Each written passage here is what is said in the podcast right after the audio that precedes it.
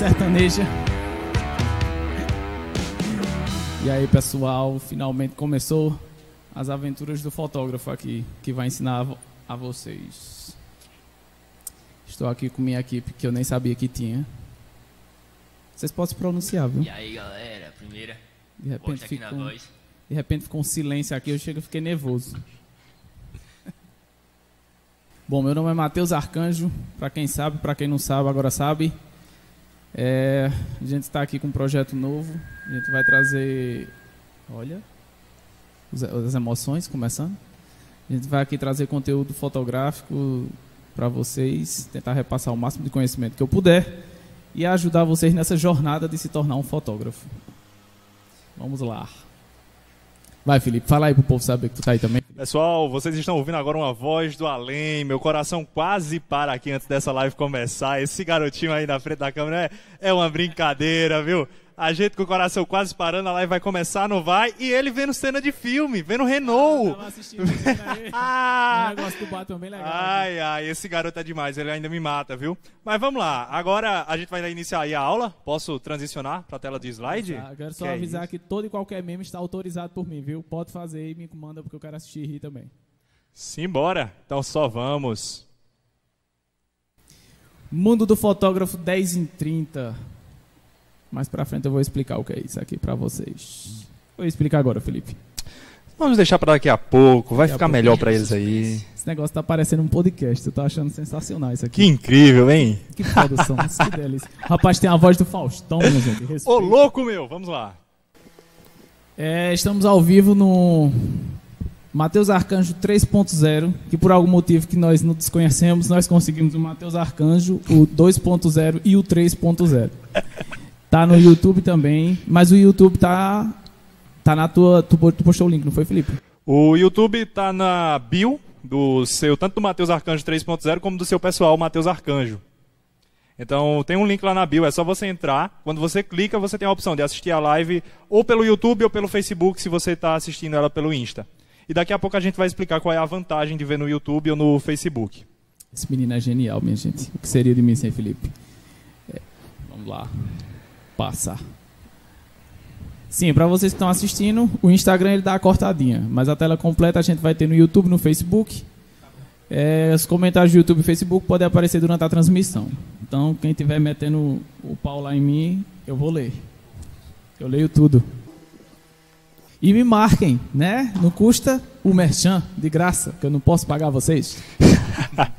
que é muita gente, eu espero. Mateus Arcanjo 3.0. Esse Mateus Arcanjo 3.0, deixa eu explicar para vocês. O Mateus Arcanjo é o meu pessoal, né? O Mateus, que tem uns 10 anos nessa conta já. O Mateus Arcanjo 2.0 é onde eu posto só material profissional, de fotografia, meu, meu trabalho. E o 3.0 é onde a gente vai divulgar todos os conteúdos de aula, de dicas, de bababá, esses conteúdos tudinho, para ganhar dinheiro ou para aprender fotografia. É isso aí. Compartilhe. Eu ajudo aspirantes a fotógrafos a fazerem fotos. Essa tela tá aparecendo para eles? Exatamente, tá assim. Ah, eu preciso ler? Por favor. Ah, então tá Isso bom. é importante. Eu ajudo aspirantes a fotógrafos a fazerem fotos que vendem de 0 a 10k no seu primeiro mês. Aí vocês vão me perguntar. 10k? Como assim 10k? Será que o povo sabe o que é o o 10k? Acho que sabe. É né? bom explicar aí pra eles. É, o Vamos 10K, entrar pelo, nisso assim, pelo menos eu aprendi essa linguagem no jogo, né, não, Arthur? O K significa mil, KK, milhão. Entendeu? Aí a gente 10K fazer 10 mil reais fazendo fotos. Tem gente que faz muito mais que isso, viu? Diga-se de passagem. Se a gente chamasse Priscila Fontenella aqui, ela ia dar um sucesso. É, ou então Everton Rosa, ninja supremo. Eu vou, vou falar dos fotógrafos que eu babo tudinho aqui nessa live. É, é possível, é. Porque porque eu fiz. Eu fiz mais que isso, na verdade, mas a gente vai, né? Não gosto muito de me expor, mas ainda Felipe me convenceu. Eu tenho sérios problemas com exposição, mas Felipe tá me convencendo essas coisas aí. O que me dá autoridade para prometer isso? Eu fiz. É, certo. Eu fiz né? É, eu fiz assim, foi no primeiro mês. Vou dar uma contextualizada. É, eu estava na universidade, me formei na Universidade Federal de Pernambuco, Centro Acadêmico do Agreste. Um abraço para todo mundo que se formou lá. A luta é grande. É, e de fato eu fiz, eu comecei a fotografar Mais pra frente eu conto essa história. Questão de expressão, eu entro mais a fundo nessa, nessa questão. A questão é que, no primeiro mês de fotografia profissional, porque eu comecei a fotografar como um hobby, que eu achava legal, achava muito da hora, e depois eu explico mais essas coisas. E comecei a fotografar e, de fato, eu fiz. Eu fiz mais que isso. Né? Torrei pra caramba, até eu ter aulas sobre finanças, que é importante. Fica a dica.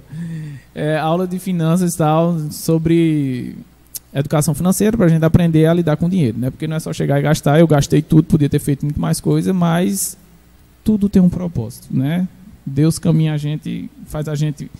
A gente faz bosta e Deus faz a gente aprender com aquela porcaria. Mas dá para fazer. É relativamente simples, né? E eu vou mostrar para vocês que não precisa de muita coisa. É um negócio assim, suave. Vocês só precisam ter dedicação. Tem um amigo meu que tá, começou a trabalhar já com fotografia. Muito recentemente, ele tem pouquíssimo material. Ele não tem material, ele não tem nem notebook, ele não tem câmera, não tem nada. E ele já está começando a ganhar dinheiro com foto. Né? Agora, assim, tudo na vida é trabalho. Tem que meter a cara, botar para torar. Esse negócio de se estiver esperando fórmula mágica aqui, que eu, eu vou soltar um feitiço e vocês vão ficar ricos. Não, que eu ainda não fiquei rico. Então, não existe isso não, viu? Tem que trabalhar, tem que meter a cara, tem que ser bruto mesmo. Aqui é a versão nordestina, se tiver alguém me assistindo do sul, é assim que se fala. Tiringa, salve. Produzindo muito com pouco. Eu amo essas pautas. Na, na faculdade, eu dei uma. Com minha amiga Ramiri, Ramires, Ramiri, eu tenho dificuldade de lembrar nomes, mas amigona. Inclusive, ela devia estar aqui, mas eu esqueci de chamar. Aqui na live, no caso, né? Assistindo. É, a gente deu uma. Como é que eu chamo aquele negócio? Vou tentar lembrar, não, que minha memória é horrível. Um negócio na faculdade, onde a gente é, falava, o, o, tema era fotografia de gambiarra. A gente só tinha, na época, na época eu já tinha uma 50mm, mas já para fazer com 1855 também. Mas eu tinha uma D3100 da Nikon e uma 50mm, 1.8. E só com esse equipamento a gente conseguia fazer hum, todo tudo. Assim, primeiro que os, 10, os primeiros 10K que eu fiz, por mais de 10, enfim, foi com essa câmera. Só, ah, mas como é tal, tal, não sei o que lá, o, o, mito do equipamento que a gente vai falar mais pra frente. O pessoal diz, não, mas não dá, dá. Dá. Né? Sebastião Salgado ele vai dizer que a, a coisa que você precisa entender primeiro é iluminação. A gente vai tratar sobre esse, todos esses temas no decorrer das lives. E iluminação. Quando você entende como, quando, como funciona a iluminação, você fica relativamente tranquilo com o seu equipamento. Você precisa também fazer muita foto. Então eu tinha uma D3100 e uma 50mm 1.8, que foi que eu fiz? Muita foto. Eu convidava minhas amigas para modelar e a gente ficava fazendo foto, fazendo foto, testando todo tipo de iluminação que tinha. A gente testava iluminação das mais variadas possíveis. A gente usava desde lâmpada incandescente, a lâmpada fluorescente, a LED, flash. Na época nem flash eu tinha, porque eu não tinha dinheiro na época para comprar quando eu comecei. Tinha só a câmera e o que tinha para fazer.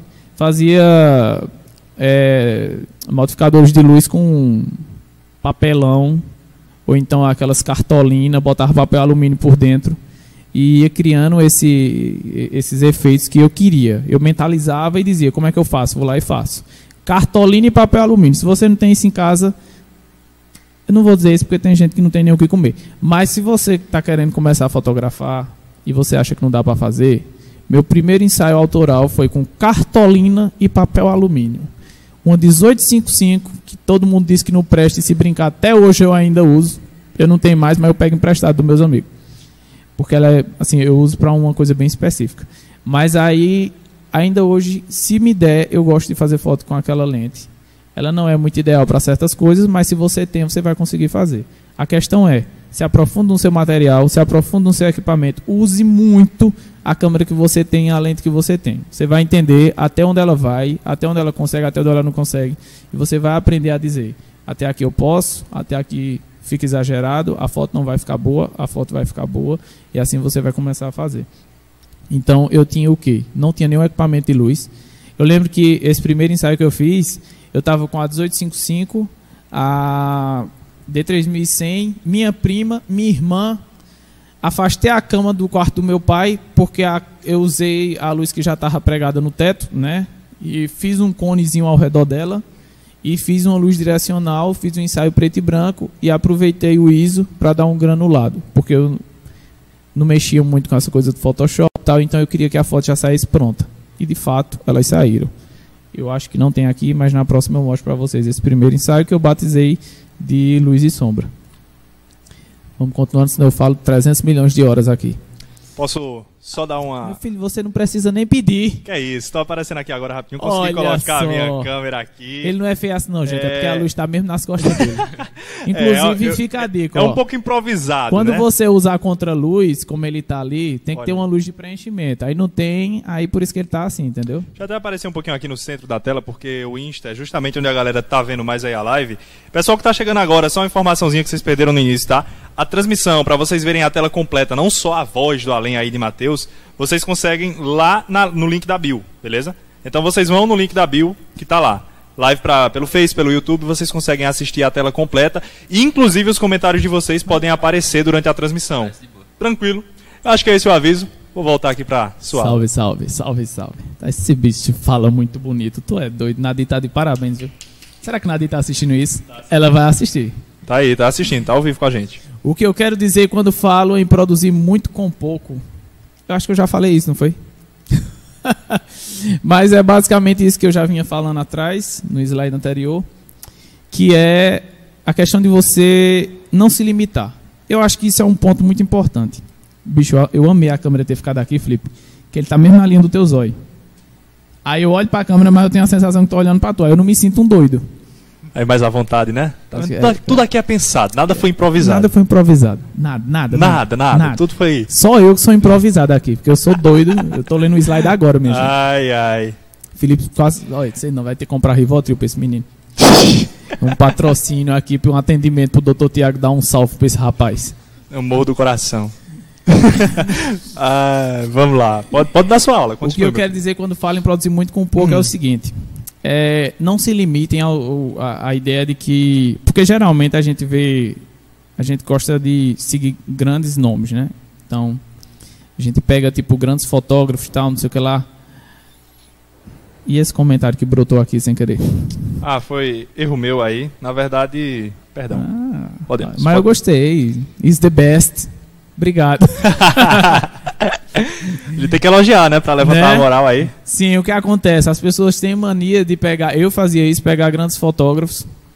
Inicialmente, né? Pegava grandes fotógrafos e ficava tipo, meu irmão, eu não vou conseguir fazer. O cara usa uma Hasselblad, o cara usa uma tal, tal, tal, a, a top da Nikon, a top da Canon, a top de não sei o que lá. Mano, você tem um celular, dá pra fazer foto com ele também. Porque eu não ando com minha câmera pra cima e pra baixo, porque ela é pesada. Tá? Então, assim, e não cabe em todo canto, é um saco. Eu ando com o quê? Com meu celular. Funciona, entendeu? Cadê? Tá aparecendo? Agora tá. No celular. Então eu ando com ele, tiro foto, quando eu quero tirar foto de alguma coisa, dá pra criar uns efeitos legal? Dá pra criar uns efeitos legal. Tem preset pro celular? Tem preset pro celular. Eu tenho vários salvos também. Então assim, não se limitem com a ideia de que ah, fulano não. Você vai tentar fazer o máximo que dá. Quando você sentir, eu acho que aí é um estágio bom para você trocar de equipamento. Quando você sente que o que você faz, o seu equipamento já realmente está no limite. É como se você, sei lá, você é um é um piloto e você inicialmente começou com um carro 1.3 turbo. Você sente que não está dando mais, porque os outros caras estão não, então você vai, aí é o momento de você trocar o carro, mas enquanto ele for útil, se joga, vai, vai fazendo dinheiro, não gasta dinheiro desesperado não, porque tem gente que compra 300 milhões de equipamento e não usa. Inclusive eu fiz isso. Inclusive, Matheus, é, vale lembrar aí pra galera que a gente fez umas gravações aí usando o seu celular e você não queria Verdade. a princípio, não é? É e verdade. se surpreendeu com o resultado. Então, Não, total. Minha gente, eu comprei. Não, agora eu vou dar um testemunho aqui. eu uso iPhone, eu não sei quanto tempo faz não, mas eu tive o 6S, aí tive o 7 Plus e o. o- agora eu tô com o 11. Aí, tá parecendo que eu tô fazendo mexendo, né? Eu devia ser patrocinado pela Apple. tem que pagar. Aí o que acontece? É, eu não sabia que o iPhone gravava tão bem. Eu não sabia que o iPhone gravava tão bem. Assim, a gente sabe da fama, né? Que a câmera é top, até porque, enfim, é Apple, né? Mas aí o que é que eu tipo, eu usava o iPhone por causa da da é, do sistema operacional, que não trava. Eu digo, ah, é legal, não trava. Aí eu consigo fazer as transferências de arquivo. Meu patrão. Felipe fez os vídeos pra gente lançar o material. Eu fiquei besta. Que estabilização sensacional. Então você quer filmmaker e não tem como começar, patrão, bota o iPhone, tá top. Se bem que o iPhone é um preço de uma câmera, né? Às vezes até mais. Mas, mas a ideia é essa. Tá com celular, começa com celular. Tá com câmera simples, começa com câmera simples, 1855, dá para fazer, meu patrão. O segredo é a luz. O segredo é só a luz. A gente vai falar da luz mais para frente. Fazendo, fazendo muito com pouco na prática. Olha, é interessante. Não sei se está aparecendo. Está aparecendo para eles essas fotinhas aí? Exatamente. É Pronto. Olha, situações que eu vou tirar só dessa foto. Primeiro vocês veem que a galera tá ali naquele pôr do sol, né? A, todas as luzes estão sendo um, um efeito de contraluz, né? A gente tá vendo. E é proposital para criar esse tipo de silhueta. Mas a questão é, tem bastante luz ali. Então, o pessoal quer que quando você tem um equipamento que não é tão bruto, os sensores dele não são tão bons, tão bons, que é que você faz? Compensa com luz, porque fotografia é escrever com luz e sombra. Acabou-se. Luz. Se você escreve com você chega para escrever num papel com a caneta e ela não tem tinta, ou a tinta está fraca, vai ficar ruim de ler, ou não vai ter o que ler. É o mesmo sistema da foto. Se não tem luz, você não vai ter é, uma boa foto. Você não vai conseguir. Então você vê que o pessoal sem equipamento de iluminação nessas duas fotinhas de, de ilustração ali, eles estão sem flash, sem nada. Naquele mesmo ambiente que eles estão ali, se eles quiserem fazer uma foto de longa exposição à noite, aquelas fotos das estrelas bem bonitas que a gente faz, tem o tripé que vai servir de quê? De estabilização, porque vai ser necessário uma boa estabilização. Então, se você estiver usando uma câmera que tem uma lente que não é clara, que são, no caso, lentes com grandes aberturas, né? no caso a 1855 não é uma lente clara. Mas aí, o que é que você faz? Você vai ter que diminuir a velocidade, vai ter que aumentar o ISO. Então você vai precisar de mais estabilidade e tal, não sei o que. Então, na prática, você vai ter que entender seu equipamento para que você consiga extrair o máximo dele. E é isso que é importante. Então, tipo, ah, não, mas minha câmera, eu não tenho equipamento de luz. Então vá para um lugar claro. Cansei, inclusive, não, mas mais para frente eu falo dela. Inclusive, é, cansei de fazer ensaios sem levar nenhum tipo de equipamento de luz, porque eu pedia, geralmente eu peço para os clientes quando vão fazer fotos é, internas em casa, é, tá feio com o braço pendurado aqui. Tá não, ok. Tá suave. Tá, suave. Tá. Vocês têm que dizer se eu tô bonitão, viu? Porque senão. Tá eu, lindo demais é, esse menino, que é isso, hein? Eita, muito obrigado, gente. Cara, autoestima vai grande. É, eu, eu perdi o raciocínio agora. Você tá falando de quê mesmo? Ah, lembrei, lembrei. Aí o que acontece, várias vezes, é, geralmente eu peço, o pessoal diz, não, eu quero fazer dentro de casa. Eu digo, tá bom, agora você vai ter que mandar fotos dos ambientes. Por quê? Eu não quero ver os móveis. Não, eu não foco nisso. Meu foco são pessoas. Eu gosto de fazer muito retrato. Então o que acontece? Eu preciso saber da iluminação. Aonde tem gela, eu vejo por onde entra a luz. É importante você ver, tipo, meio-dia vai estar por onde, duas horas, três horas para decidir qual o melhor horário para fotografar. Esse negócio de hora também tem muito mito em cima disso. Ah, não pode fotografar de meio-dia. Você fotografa a hora que você quiser, tá? Já já tem um slide falando só disso. Aí é, eu fui sem flash, sem nada. Só levei literalmente a câmera e duas lentes, uma 35 e uma 50. Acabou-se. Quando eu queria retrato mais fechado, eu metia a 50. Quando eu queria mais aberto, eu metia a 35 porque não era necessário porque eu já tinha a iluminação natural, que é sensacional. A luz do sol, delícia. É a melhor que tem. É a que nós tem, tá ótimo. Braba, braba, braba. Bom é que vocês estão tudo sério, né? Não dão nenhuma risadinha. Só Arthur que tá ali sem microfone fica gaiatando na minha cara. Desbloqueie sua mente, meu jovem. É, isso aí, eu não sei se eu tenho isso do meu pai. Não, é, com certeza eu tenho do meu pai porque eu sou filho dele, né? Aí, assim, é, né? Tem como eu ter. Então, assim, eu venho de uma família. É, meu pai. É, eu venho de uma família pobre no geral. Meu pai já, já, já é a parte mais assim, sabe? Meus tios eles já deram uma evoluída e os filhos, nós no caso, né? A gente já tá bem melhor. Acesso a ensino. Eu sou do interior do sertão, para quem não sabe. Então, aqui era tudo muito difícil. Então meus, meu avô meu, é muito lindo. Qualquer dia eu trago meu pai para contar a história da, do meu avô para vocês. É, a história do meu avô, isso é interessante, porque isso eu quero que vocês apliquem para a vida de vocês. Se não tem cão, caça com gato. Já dizia minha mãe, minha avó e antes dela. Então o que é que acontece? Ah, eu não tenho um equipamento, eu não tenho isso, eu não tenho aquilo, não sei o que lá. Meu patrão, você vai lá e faz. Não tem chororô, entendeu? Não tem esse negócio de, de, tire isso da sua cabeça. Tire isso da sua cabeça. Não só dá para correr de Camaro, não, meu filho. Eu corria de Fiat Uno, de Chevette 86, delícia. Inclusive ainda tenho um sonho de ter um Chevette 86 de novo. Carro que meu pai tinha que chovia mais dentro do que fora. Ótimo. Então, eu penso, às vezes eu acho que isso é uma coisa já minha, certo? Mas é uma coisa que todo mundo pode trabalhar. Que é essa questão de tipo, ah, não dá para fazer. Toda vez que me dizem não dá para fazer, me dá um tilt. Eu digo, vai, vai, ah, vai ter que dar. A não ser que eu seja um especialista no, no rolê. Que eu, por exemplo, ah, tá escuro e o cabo quer que eu faça uma foto de, de determinada forma. Aí eu vou dizer, não, filho. Aí você não, não coopera, né? Aí tá difícil, né? É a mesma coisa de me dar um, um revólver de igual a favela e de estar sem munição. Aí eu digo, não, aí também você. Eu sou um Batman. Sou o Batman, mas eu não sou o Batman. Fica a dica. Aí o que acontece?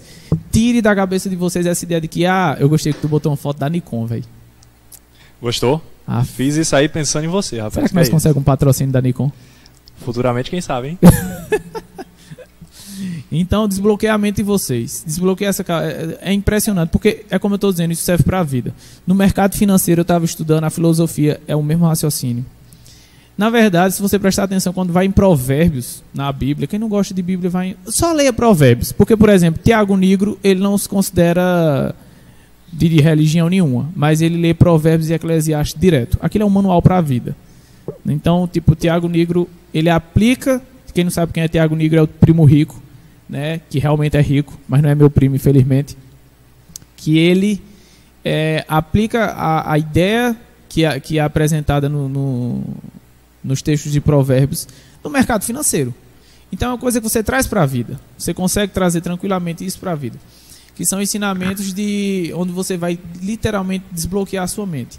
Você vai começar a agir com mais sabedoria e isso vai trazer retorno para você.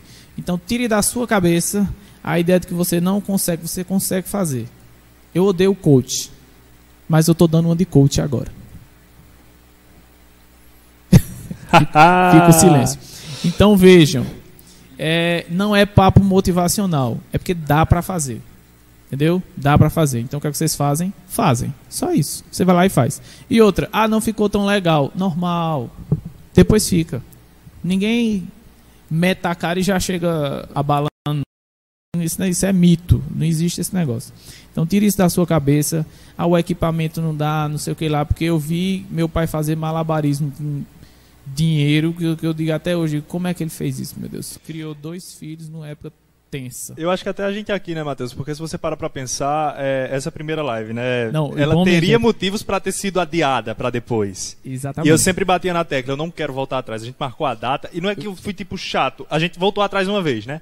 Era para ter sido duas semanas atrás. Eu disse, tá bom, então vamos pro dia 23. Só que depois não vamos remarcar. E perfeita? Não, não tá perfeita. Mas eu sei que no decorrer das próximas semanas vamos melhorar cada vez mais. Exatamente. O raciocínio é esse. O raciocínio é esse, porque a gente tem que tirar essa, essa mística da cabeça que não, não, tem que ter, que ter, não, não, não. Vai lá e faz. Entendeu? Você vai, você mete a cara, começa a fazer. Então, assim, eu, eu digo que tenho muito isso. Eu acho que não é só eu, o sertanejo em si, ele tem muito isso, porque o sertanejo tem muito, tem muito pouco. Né? Então, assim, essa vida de sertanejo que eu tenho hoje é uma coisa mais recente. Né? Essa geração está vivendo isso agora. Mas na época dos nossos pais, meu irmão, minha mãe, quando era mais nova, ainda morava em sítio, meu pai também. Então, tipo, pô, o que tinha, tinha. E o que não tinha, dava um jeito. Daí saiu a história: quem não tem cão, caça com gato. Tem que fazer. Ah, eu não tenho uma câmera top, mas eu tenho uma câmera. Faz com ela. Ah, eu não tenho câmera, eu tenho um celular. Faz com ela, patrão. O negócio é fazer. E ponto final. Eu vou filosofar menos, que eu já falei demais. O bom é que tem Felipe aqui para me dar chamada quando eu estou fugindo do, do rolê. Até agora eu não fugi do assunto, não, né? Você está completamente no assunto, tá de parabéns. Graças a Deus, porque eu fujo do assunto, eu tenho, eu tenho sérios problemas com isso. Quando Renata, Renata, quando você assistir essa, esse negócio, não venha me aperrear não, viu? Porque eu tô todo disposto. Renata, ela é toda cheia de classe. Aí ela disse, ela disse até qual o tipo de roupa que eu tinha que vir. Cinza, né, para não chamar a atenção demais, para ficar uma coisa neutra. Ela é minha personal stylist. Mitos dos iniciantes. Felipe tirou a tela pra mim aqui, eu tenho que olhar pro lado, bicho. Pô, ai, obrigado. Olha, tu vai falar alguma coisa, é que a câmera tá pra tu. Não era comunicação aqui técnica, relaxa. Quando for, eu tenho a câmera dele aqui pra ele aparecer. Não, é porque a câmera tá virada pra tu mesmo. Ah, tá pra mim? Perdão, velho. Desculpa aí. Tá vendo? A gente vai fazendo essa live, vai apanhando, vai aprendendo. A gente aqui é descontraído, tá? Então Vai se lá. tiver esperando uma coisa muito seríssimo, não vai ter não. Vai ser assim mesmo. É, nível Shoelma aqui, zoada. É, mitos dos iniciantes, sim, mitos dos iniciantes. Ah, 1855 não presta. Lucas Eurico discorda. Eu também discordo. E um monte de gente discorda. Lucas Eurico, irmão, tamo junto. O cara fez um ensaio de casamento, de, né, um pré- pré-wedding, né? Meu inglês não tá muito afiado não, Samla, desculpa. É, ele fotografou, interessante que ele fez, produziu um material, uns comentários, fez uns comentários falando sobre isso. Dizendo que, ah, não, mas a, a 1855 não presta. Ele postou uma foto lá que ele fez com a 1855. Era o que tinha pra fazer, ele fez com a 1855. Então, se você acha que não dá. Ele é um fotógrafo profissional, tá no ramo há um tempo, o cara é top. O cara tanto é bom de foto como é bom de edição. É impressionante. Geralmente, geralmente ou é um ou é outro, mas ele é bom nos dois. E o cara assim, deu show, entendeu? É, com a 1855. E é como eu tô dizendo, meu primeiro ensaio foi com a 1855. E para ninguém vem dizer que, ah, não, mas Lucas fez com 1855 com uma câmera full frame, a D750 da Nikon, que é monstruosa. Antes disso, ele trabalhava com a D5200, eu acho, era D5500. Então não é desculpa. Até hoje, Lucas fotografa basicamente com a 50 e uma 35, se eu não me engano. Mas ele tem a 85, que ele é babão também. E as fotos são incríveis. Então, assim, basicamente você não vai conseguir discernir qual foi a, a lente que ele usou. Sim, você vai saber qual foi a câmera, porque ele só tem uma. Mas a lente você não vai conseguir saber. Por quê? Porque a- o segredo está no domínio que você tem da técnica e da iluminação. Então, principalmente da iluminação. Que aí vai começar a quebrar esses mitos. Que eram mitos que eu tinha, né? Que inclusive eu achava que a lente mais caceteira do mundo era 70-200. Paguei na época, hoje em dia o dólar tá esculhambando, né? Na época eu paguei 6 mil e tantos reais nela. 6.500, se eu não me engano. É, Hoje o dólar tá na bagaceira, deve estar uns 11 mil. A última vez que eu vi tava 10, 11 mil. E é uma lente que o pessoal, tipo, a- o entendimento é que o fotógrafo só zera a vida quando compra um 70-200. Mentira. Eu usei ela cinco vezes em três anos. Dois, três anos. Eu quase, eu quase não uso aquela lente. As lentes que eu mais uso é a 50 e a 35. A 35 é a mais barata e no final é a que eu mais uso mesmo. Ela nem se compara a 50 assim. A 35 que eu tenho, né? Tem a 35 Sigma Art, que aí já é outro babado. Mas a questão é, é, existem essa variedade de mitos de que ah, o equipamento tem que ser top, a iluminação tem que ser top. É bom? É. Se tiver, tá show. A questão é, você não depende disso. Você não depende disso para fazer uma boa foto. O que você vai precisar é ser criativo. Então, assim, você precisa entender que a câmera funciona com luz e funciona bem com luz. Tem que entender até onde sua câmera vai e você vai botar ela no lugar ideal para ela. E ela vai fazer aquele negócio. É a mesma coisa de você pegar um carro que não é off-road e colocar o carro no meio da lama. Ele vai atolar. Simples assim. Você vai virar um meme. Agora, se você tem um Jeep 4x4, ele vai andar lá dentro. Então, assim, cada coisa tem sua proposta, então você vai ter que adequar a proposta. Isso é interessante, porque como eu fotografo muito retratos, então, assim, existe um setup que eu uso já formatado exatamente para isso, para fotografar retratos. Então, se você fotografa casamentos, você vai ter que entender a funcionalidade do seu, seu equipamento, seu material, para você saber né, exatamente o que ele vai cobrar ou não, que ele vai, o que o evento cobra e até onde ele vai ou não. Aí você consegue entender até que ponto você consegue fazer gambiarra, que funciona. A gambiarra é feio, meu filho. Se o resultado tá top, tá top, entendeu? Tá topíssimo. Não interessa. Meu softbox, o primeiro foi uma caixa de papelão com alumínio dentro e dois arame para direcionar as bordazinhas assim, ó. As bordas da caixa. Era o meu direcionador de ali. E tava show, deu certo, tava. Gravei um documentário com isso, então não tem o que fazer não. Tá maravilhoso. mito de iniciante. Isso é viagem, tem que ter um monte de equipamento top. Não, tem isso não. Esse negócio de. Só vai, vai, vai. Vai descobrindo, vai desbravando. Só vai. Como eu me encontrei fazendo muito com pouco? Eu me encontrei fazendo muito com pouco porque eu não tinha dinheiro, né? Eu brincava dizendo que a fotografia ela é uma das, ah, se bem que hoje em dia eu percebo que quase tudo no Brasil você tem que ter dinheiro para ganhar dinheiro, né? Você não dizer, eu vou estudar para a Polícia Federal, 10 mil reais um curso para entrar na Polícia Federal. O cabo tá todo lascado, ainda tem que dar 10 mil reais no curso para entrar na Polícia Federal. Mas assim, para estudar, né? É nem para entrar, para estudar. Mas Brasil, né? Então assim, como diria de novo minha mãe, quem tem cão, caça com gato. A gente dá um jeito. E tem jeito para tudo nessa vida, né? Jesus deu um jeito até na morte, que dirá o resto. Então é aquela coisa. É, eu me encontrei fazendo muito com pouco dessa forma. Eu, eu acho minha jornada com relação a isso sensacional. Eu não seria o que eu sou hoje se não fosse desse jeito. Uma pessoa que eu me espelho muito, que eu admiro pra caramba, é Renata. Tem o Tiago, irmãozão também. E Piago, hoje ele tem uma câmera de cinema. E ele já quer outra. Né? Porque ele não para, não. Aquele ali é mais consumista do que. Pelo amor de Deus. Tu conhece alguém mais consumista que Iago? é, boa pergunta. Meu irmão, o cara já tinha uma câmera top, ele comprou outra. Mais ignorante ainda. Daqui a pouco ele tá com as câmeras que o povo grava o filme lá de Hollywood. Qualquer dia a gente traz ele aqui pra ele não, falar um ele vai ter que vir. Aí, rapaz. Ele vai ter que vir se ele não vier na cara dele. Aquela alma cebosa. Beijo, Iago. Coisa linda. Aí, vamos lá. É, sim, a jornada. Tipo, é, Renata postou um, um, Acho que foi. Não faz tempo já. Uma foto onde ela mostrava quando ela iniciou. Atendia a domicílio, a pessoa sentava no sofá, deitava a cabeça para trás, estirava e ela ia fazendo lá o processo na sobrancelha do pessoal. E hoje ela é uma das maiores micropigmentadoras do Brasil. Se pá do mundo, né? Porque eu sou babão. Então eu sou suspeito para falar, mas todo mundo sabe que ela é top. Como ela começou? Do mesmo jeito. Numa família rica. Os equipamentos são caros pra cacete. O que é que a gente faz? Quem não tem cão, caça com gato. Grava esse negócio aí que, né? Fica com esse negócio do, do cão, caça com gato. E o que aconteceu comigo foi do mesmo jeito. Mesmo jeito que Iago também. Os equipamentos eram muito caros. Né? Iago começou gravando com uma, uma um Ozzy, Ozzy, Ozzy, como era o nome daquele negócio? Eu, Era eu, eu não... um negocinho bem, bem simples. Hoje em dia o cara tá montado nos equipamentos. Então, assim, mas ele fazia um, uma produção arretada. Né? Ele tinha, então é o que? É aquela coisa de você, tipo, fazer o máximo que você pode com o que você tem. E pronto. Né? Então, assim, é, é, eu, eu gosto muito da, dessa minha jornada com relação a isso, porque foi aí onde eu me encontrei como fotógrafo eu tinha poucas formas de produzir as coisas, porque eu almejava uma coisa muito grande. Eu, eu acompanhava fotógrafos muito ignorantes.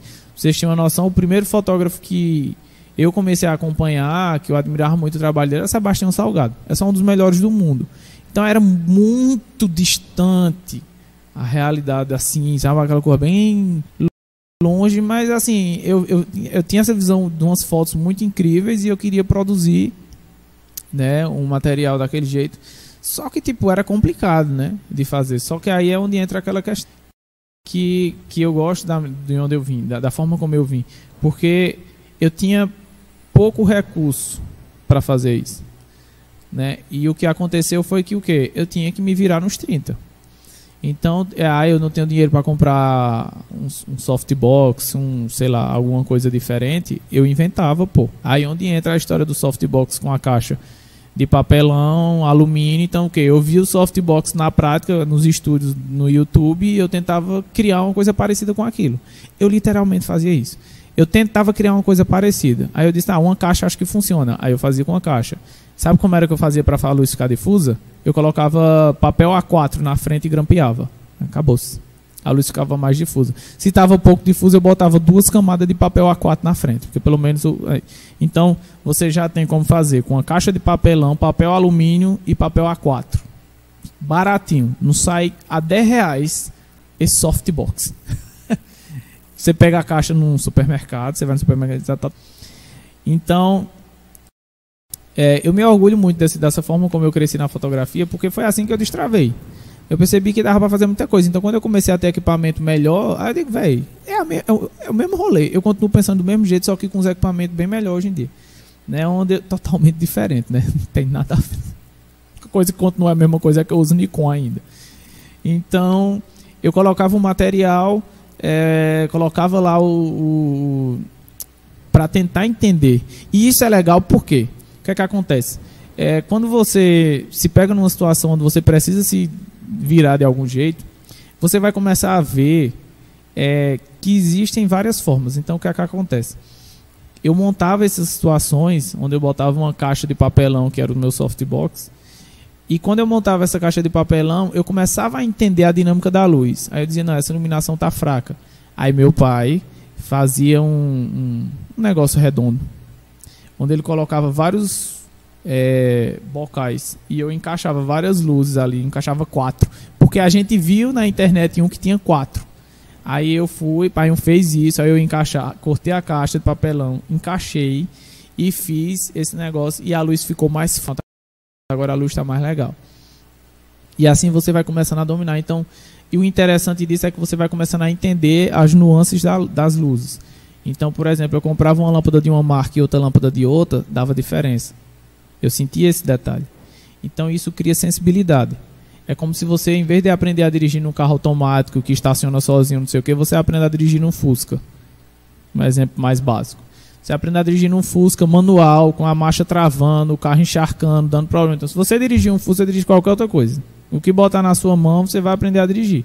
Porque depois do perrengue, o que vem por cima, meu filho, é lucro. Então, a ideia é essa, muito com pouco. Isso destrava a sua mente. "Shh". você diz, caramba, é assim que funciona essa luz. Dificilmente, quando você vem de uma situação como essa, onde você se coloca em situações de desconforto, dificilmente as coisas lhe derrubam mais para frente. Né? Então, você tem gente que inclusive se coloca em situações de desconforto. Elas não gostam de ficar na zona de conforto, porque elas sentem que estão ficando fracas. E é basicamente isso. Zona de conforto, fraqueza. Gente fica fraco, então assim, começa a tentar extrair muita coisa de pouca coisa e você vai começar a entender coisa pra caramba. O mundo se abre. Então, é, vamos dar uma pausazinha rápida aí na aula, só pra gente pegar aqui um pouco dessa interação do pessoal. E a gente consegue falar aí com eles, consegue ver o que eles estão falando. E eu vou começar primeiro aqui perguntando ao Washington, que tá aqui com a gente também nessa linda equipe aqui de hoje, hein? É. Washington, quem é que tá entrando aí na live do Instagram? Como é que essa galera tá interagindo? Fala aí pra gente. Aqui no, no Instagram tá meio parado, mas estão interagindo. Moisés Ramos botou, olha eu aqui, neguinho. Mas olha! Tá aqui, Neguinho dos dentes separados. ele mesmo. Dinho, Genildo. Mas Geninho. espia mesmo, eu tô com as, só as estrelas aqui dentro. aqui. Ana Luísa Barros tá aqui também, botou meu orgulho. olha, Luizinha, cor mais linda. Beijo pra tu, mulher. Tem uma galera aqui, mas a maioria tá no, no YouTube, No YouTube. que é até melhor de assistir. Então, YouTube é é, tops, inclusive, é né? Vamos colocar aí os comentários do YouTube dessa galera. Vou selecionar aqui alguns para aparecer. Então, Ele vendo. tá aparecendo aí na tela. O senhor já tá vendo Olha, aí. tu conhece essa peça, Felipe? Rapaz, quem será, hein? Luana também tá por aqui, rapaz. Luana Moreira. Olha, Lu, Lu, Essa falar de tu, Lu. equipe é Pronto, top. olha, vou até comentar, aproveitando o comentário de Luana. Luana é uma dessas pessoas, viu? Ela não gosta de ficar na zona de conforto. Ela odeia ficar na zona de conforto. Ela sempre se coloca em situações de dificuldade e ela é uma das pessoas que mais cresce que eu conheço. Essa menina dominou o violão num espaço curtíssimo de tempo. Porque só tinha ela e ela disse vai e os dedos dela se acabou e ela fez. Então, meu patrão, não tem desculpa. Perto de Luana você nunca vai escutar uma desculpa. Você vai levar é cacete. Eu acho ótimo. Aqui no Instagram, papai botou meu, meu garoto. Eita, Que é papai, isso? pa, pai, eu tenho uma frase sua já já aqui que eu vou soltar, viu? Papai tá aqui também. E já que a Mamãe gente também acabou de entrar. Já que a gente tá nessa de interação aí da galera que tá elogiando e babando, aqui também minha mãe não pode deixar, né, de fazer aquele Não é? comentáriozinho dela aí. Nadir, eu já falei de você aqui, viu, Nadir? Ah, rapaz, Glória Souza também tá aqui com a gente, ó, no YouTube, comentando, participando. Tamo junto, moleque. É isso. E é, falar aqui pro pessoal, né? Deixa eu até voltar aqui minha câmera. Falar aqui pro pessoal que quiser, né, colocar alguma dúvida, algum comentário, tem alguma pergunta para fazer para Matheus, seja sobre tudo. o tema da aula, seja sobre fotografia, a gente tá aqui de olho e tá passando para ele, então a gente ainda vai voltar mais uma vez para a interação de vocês. Então comentem, interajam bastante e lembrando, quem quiser ver a live com a tela completa no Instagram, a gente tá só com o meio dela ali, né, o centro. Mas quem quiser ver com a tela completa, vai no link da bio desse mesmo Instagram que está acontecendo a live. Lá você vai poder escolher onde você quer ver, Facebook ou YouTube. Então vamos voltar aí para a aula de Matheus. Top demais. Essa galera assim. Olha, pai, vai agora uma frase do senhor aqui, viu? Que não podia deixar de faltar. Seja um pobre valente.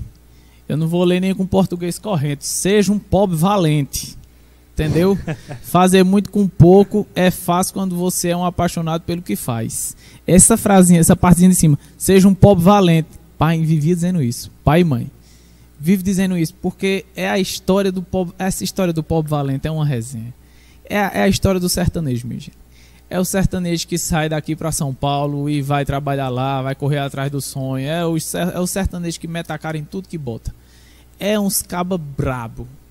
Tu é doido, sertanejo. Olha, sertanejo é sertanejo, tem igual não. É. Fazer muito. Tu joga. Aí, obrigado por ficar olhando de banda. Fazer muito com pouco é fácil quando você é um apaixonado pelo que faz. Véi, isso eu acho, acho muito incrível isso. É. Você vê, eu lembro muito do meu pai porque é o seguinte. Meu pai, ele gosta de pintar quadros.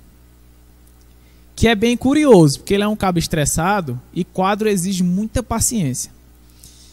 E é, ele fa... eu, eu amo os quadros que meu pai faz, meu Deus, é, principalmente os de paisagem. Tintura a óleo leva tempo. O que acontece? Né, voltando ainda, antes de falar da, tintura, da pintura a óleo. Ele pintava, ele gostava de pintar. Os primeiros quadros que ele pintou, ele pintou com tinta aquarela. Diga aí. Não era tinta apropriada. Ele não tinha os pincéis apropriados, não tinha nada. O cara que ele fazia, eu lembro que ele fazia os caules da- das árvores com o lado inverso do pincel. Ele pegava os pincel com a pontinha fininha, aí ele ia riscando assim em cima da tinta ia fazendo o, caule das árvores e outros detalhes que ele ia fazendo só na gambiarra, pô. Aí eu tenho um pai desse pra fazer as coisas também. Tem que fazer. Que aí eu já aprendia vendo. Aquela coisa, a palavra ensina o exemplo arrasta. E pai fazia muito isso, né? De, de se virar nos. Mãe até hoje, meu Deus do céu. Olha, na verdade, todos os dois, né? Eu, ah, olha, meus pais são top. E é, pai fazia, eu vendo isso, eu digo, pô, mas na época eu não entendia, né? Pai voltou a pintar de novo. Né? Ele voltou a pintar de novo e hoje ele pinta com pinta, tinta óleo. Ele fez, começou um curso de pintura, tal, não sei o que. Hoje ele, ele pinta com tinta óleo, ele tem um conjunto de pincéis, paleta. Hoje ele é, você vê ele com um aventalzinho, é aquele pintor clássico. Você vendo ele pintar. Então, tipo, hoje ele tem um material, os quadros ficam incríveis, é uma coisa mais linda. Mas anteriormente ele pintava com tinta de dessas tintas de escola, pô. Que não é tinta própria para isso. Ele fazia, ele mesmo construía as telas dele. Ele cortava a madeirazinha, via na como é que fazia. Na verdade tinha, eu acho. Eu acho que não tinha não, tinha não. Não, acho que não. Tinha não, tinha não. Ele pegava, ele imaginava como seria. Né? Ele via os quadros e dizia: Não, isso aqui eu faço. No pai é tudo assim. Isso aqui eu faço. Isso aqui eu faço. É o pobre valente. Que é isso. O pobre valente é isso. Não, eu faço. Eu dou um jeito, eu faço. Ele pegava, fazia o, o- o- as bordinhas da, da- do quadro. Aí grampeava um tecido, que não era nenhum tecido específico, e pintava sem o tecido específico, sem ter onde encaixar o quadro pra fazer com tinta de aquarela, tinta de escola, que as crianças levam pra se melar todinha. E sem pincel adequado também. Hoje, mas na época ele pintava desse jeito e os quadros ficavam super legais. Então, assim, você vê que tem- quando você quer fazer, você faz. Né? Com tinta aquarela, com pintura a óleo, do jeito que você quiser. Então você faz. É, eu vou ficar batendo isso na tecla direto. Por quê? Você diz, ah, mas tá repetindo isso. Não, técnicas fotográficas vão vir, vão vir todas. Talvez já saia até nessa mesma aqui, nessa live. A questão é, você precisa desbloquear a sua cabecinha. Se você não entender isso, eu não vou conseguir explicar mais nada daqui para frente. Porque a fotografia, ela se trata exatamente disso mesmo. De você meter a cara e ir fazendo, porque são muitas experiências novas que vocês vão viver. E são experiências que é, muitas vão fugir completamente da zona de conforto de vocês. Uma coisa é fotografar uma modelo em casa, que para algumas pessoas é muito difícil, porque você precisa se conectar com a pessoa que você está fotografando, e tem algumas pessoas que sentem dificuldade em fazer isso. Fotografar casamento é uma loucura, né? Dinho tá aí na live, ele sabe disso. É uma loucura, assim, você sai de lá cansadão. É muita loucura, é você tem muita coisa acontecendo em pouco tempo e você tem que capturar tudo isso. Então, assim, vocês vão se deparar com situações muito complicadas. Então, vocês vão ter que aprender a contornar a situação. Tá, vai surtar, vou surtar. Não, não vai surtar. Tem que aprender a fazer. Então, a questão é exatamente sobre isso. Seja um pobre valente, meta a cara. Se você não tem tinta óleo, pinta com tinta normal. Faz teus quadros, faz tuas doidiças, mas vai ter que fazer. Dessa forma, você vai aprender a dominar iluminação, equipamento, material, não sei o que lá. E posteriormente, quando você tiver material mesmo, você vai botar para torar, meu patrão. Aí eu não tenho dúvida. Dicas práticas! Quem gosta de uma dicasinha? Dicasinha, vai chegar uma dicasinha aí. Ah, vou falar aqui um inglês meu, meu fuleiro. Do it yourself. É, isso aqui eu trago comigo há um bom tempo, né? Inclusive eu vou tatuar isso em mim. Você pode deixar a tela aqui, por favor, meu querido? Posso, Muito obrigado. Você, você é um anjo. Voltou, é um voltou anjo. comigo, ó. Tá vendo? Tá Coisa linda. Tá vendo? De aparecer na Ah, live. Deixa não eu- é, a câmera gosta de tu mesmo, né, bicho? É doido. Rapaz, já viu aquele ditado? A bola procura o jogador bom. Respeita a humildade É do rapaz. isso. E eu pensando Esse que é Arthur é que era o humilde, humilde. É, faça você mesmo. Então, o que é que eu penso sobre isso? Não espere ninguém vir dar tapinha nas suas costas, não. Vá lá e faça. Ah, mas faça. Não tem. Não, não. Essa história, meu irmão, eu me lembro de um vídeo que tem um rapaz andando de bicicleta. Esse vídeo é bem famoso. Ele andando de bicicleta, ele só tem uma perna. Aí ele diz alguma coisa assim. É, vou tentar lembrar aqui, memória é horrível. Mas ele diz alguma coisa tipo assim: é, Se você não puder correr, ande. Se não puder andar, caminhe. Não, como é? Se você não puder correr. Não, se você não puder voar, corra. Se não puder correr, ande. Se não puder andar, se arraste, mas não fique parado, não. Se eu falei errado, me desculpe, mas o raciocínio é o mesmo. então, faça você mesmo. Ah, não, vou ficar esperando o momento certo. É, é, tem, tem gente que eu acho engraçado, tipo, é, ah, eu queria muito entrar na fotografia, mas eu, eu preciso juntar dinheiro para comprar uma câmera. Aí começa a juntar dinheiro, aí aparece uma farra, gasto dinheiro. Não vou juntar dinheiro de novo, aí aparece um, sei lá, um relógio novo, gasto dinheiro. Ah, vou- gasto dinheiro. Resumo, se você continuar desse jeito. Então meta a cara. Tem que esse negócio, faça você mesmo. Se estiver esperando que alguém lhe dê uma câmera de presente, vai ficar esperando, viu? Porque tá caro. A não ser que você tenha um pai rico. É, Aí fica à vontade. Se quiser me dar também, eu tô aceitando presentes. Caixa postal aqui embaixo. ó. Câmeras, tudo que vocês me mandar. Tem que me passar o endereço na próxima aí pra eu colocar. É, não, não faço questão, não. Eu digo CEP agora. Não, vou dizer não, vai que eu sou sequestrado. Eu digo CEP agora. É, tem problema não. Eu, digo, eu dou um endereço, qualquer endereço aqui, vou lá buscar ligeiro demais.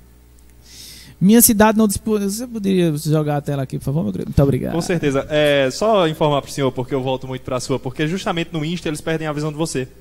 Aí eu coloco. Ah, entendi. Por isso que eu tô voltando bastante pra câmera principal. Entendi. Então, se quiser Mas deixar. fica à vontade. Se É, quiser deixar na, na, na que eu fico olhando, eu dou uma olhadinha aqui e volto pra cá. Tranquilo, tranquilo. Mas É. vai ficar, vez ou outra aí vai voltar. Pronto, arrocha aí. Minha cidade não disponibiliza lugares bons. Veja. Eu escuto isso porque eu sou de uma cidade que não disponibiliza e eu digo isso direto. então eu é escuto, de, eu escuto de mim mesmo isso aí. É, Né? Então, se você está assistindo isso da Europa, já estou profetizando que vai ter gente dos exteriores aí assistindo esse negócio. É, aqui não é, né? assim, Não é, hum, entendeu? Não, assim, é um lugar. é- é- não teve um planejamento, não. O negócio só brotou, só brotou. Então vejam, existem várias, é, existem várias dicas, na verdade. Eu vou focar na área de retrato, que é a minha área. É, o que eu faço? Eu costumo fazer o seguinte: eu aproveito, é, eu chego em algum, tô andando na rua, no centro da cidade, com a modelo e eu encontro algum lugar, tipo uma parede azul. Pronto, pronto, lembrei de uma história. Eu fiz isso com Letícia Rocha. A gente tava fazendo, né, e a gente tava fazendo para uma ótica e também tava divulgando cabelo, tava divulgando um monte de coisa. E a gente tava produzindo material pro pessoal. Enfim, a gente chegou lá no Secora, literalmente. Aí onde- entra o olho do fotógrafo. Você tem que ver além. Essa é a magia de ser fotógrafo. É você ver além do que todo mundo tá vendo. Lembrei até de uma música. Além do que os meus olhos hoje podem ver, a música de Oficina G3. Enfim, você tem que ver além do que os olhos normais estão no Secora. Não tinha o que fazer. Mas aí a gente se deparou com três paredes, ou eram quatro, não lembro. Mas a gente se deparou com as paredes que tinham cores diferentes e eram cores bem vivas, bem bonitas. Top. Só fiz o que? Identificar as cores que não iam bater de frente com a- a- os negocinhos que ela tinha no cabelo, que eram coloridos, questão de contraste, tal, não sei o que lá, as cores que são é, opostas, que aí você vai lidar com isso de uma forma bem mais tranquila. Então a gente fez todo. Agora o que acontece? A iluminação estava boa, o sol estava bom e eu ainda usei uma iluminação artificial para dar mais nitidez. Eu gosto de nitidez, eu sou obcecado por nitidez, então eu sempre tô com alguma iluminação extra. Você precisa usar um flash? Não, o rebatedor custa 70 conto no Shopee. Eu já vi mais barato, acho que tem um de 40. Então você compra um rebatedor, joga a luz que tá vindo na cara da modelo e aí você vai ter mais luz, automaticamente mais nitidez. Então, automaticamente entre aspas, né? tem toda uma técnica, mas se você tem mais luz, você de certa forma vai ter mais qualidade de forma geral. Então, o que foi interessante nesse dia foi justamente isso. A gente cortei um espaço que era suficiente para ficar legal. Só o contexto era uma porcaria, mas aquele pedacinho era top. Então eu fechei ela naquele espaço e a gente fez os retratos e ficaram sensacionais. Naquele mesmo dia, a gente procurou outra locação, por quê? Porque a dona da loja queria que a gente fizesse externo. A gente ficou, meu Deus do céu, como é que a gente vai fazer? Porque aqui não tem o que fazer. Aí a gente, não, vamos improvisar. Quem não tem cão, comprou um sorvete pra fazer, porque tipo, tem essa coisa do carnaval lembra muito praia, tal, não sei o que. Então a gente comprou um sorvete e ela tava com óculos tal, e a gente pegou um espaço bem curtinho. Era grande o o, o espaço, não, só de um espaço pequeno. Então eu, eu enquadrei ela naquele espaço pequeno. Fiz a foto pra mim até hoje é uma das fotos mais lindas que eu fiz. Num espaço que não tem nada a ver.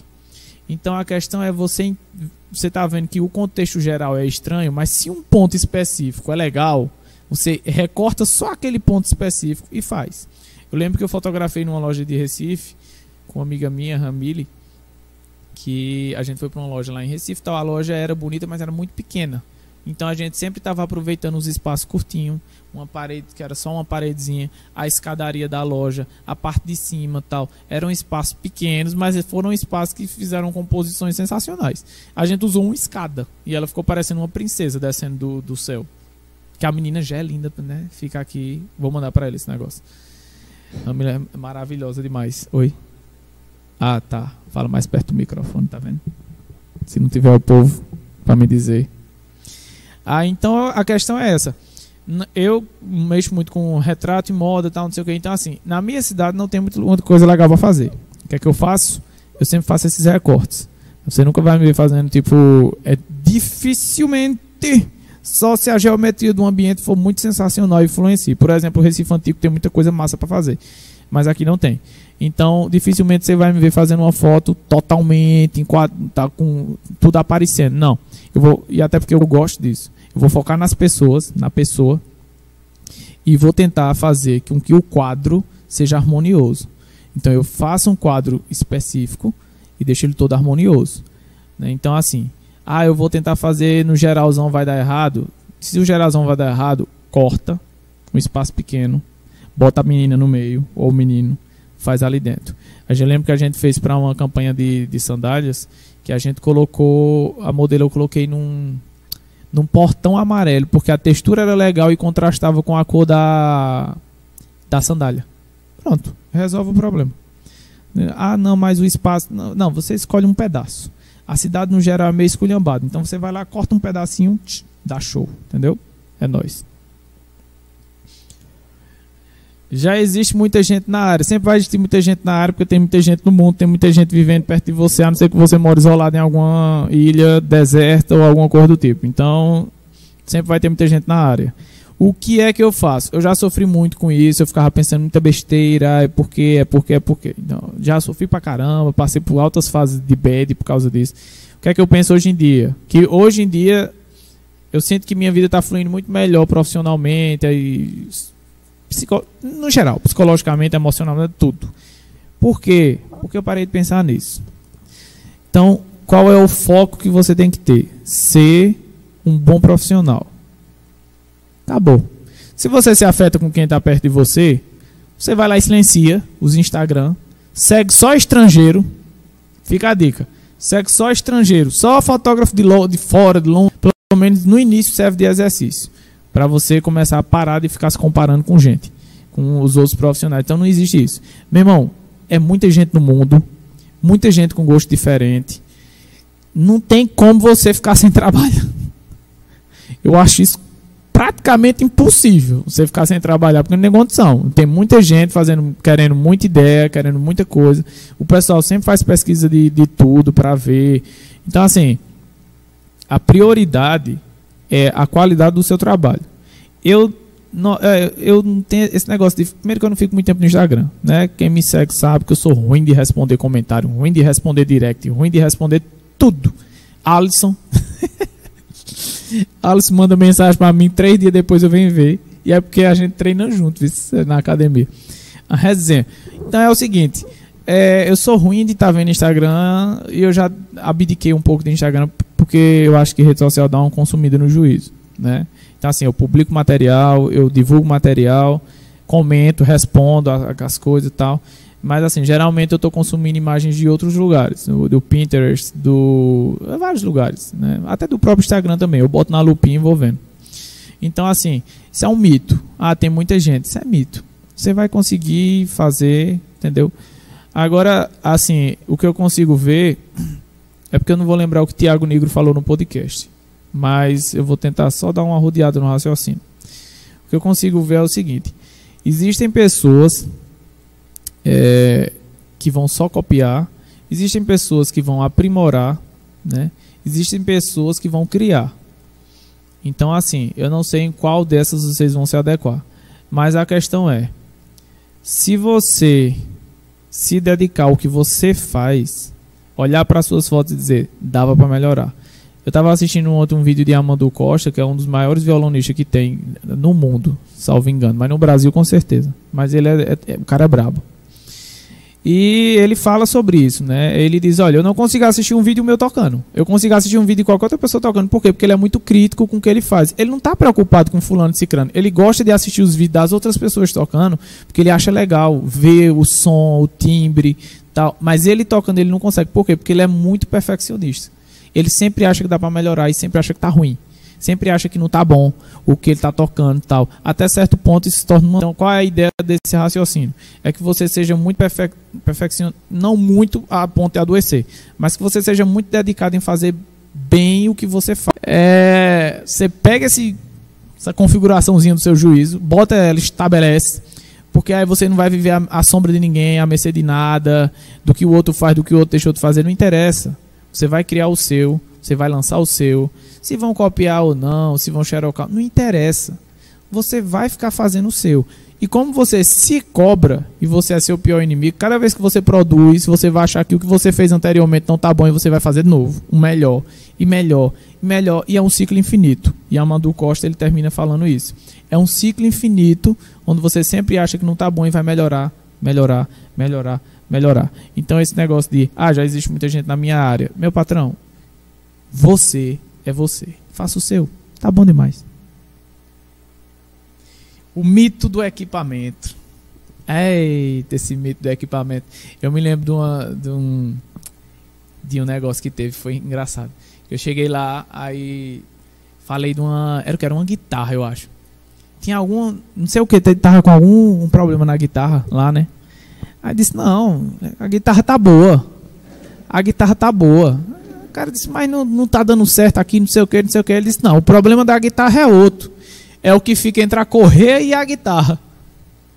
Para quem não entendeu, o que fica entre a correia e a guitarra é o músico.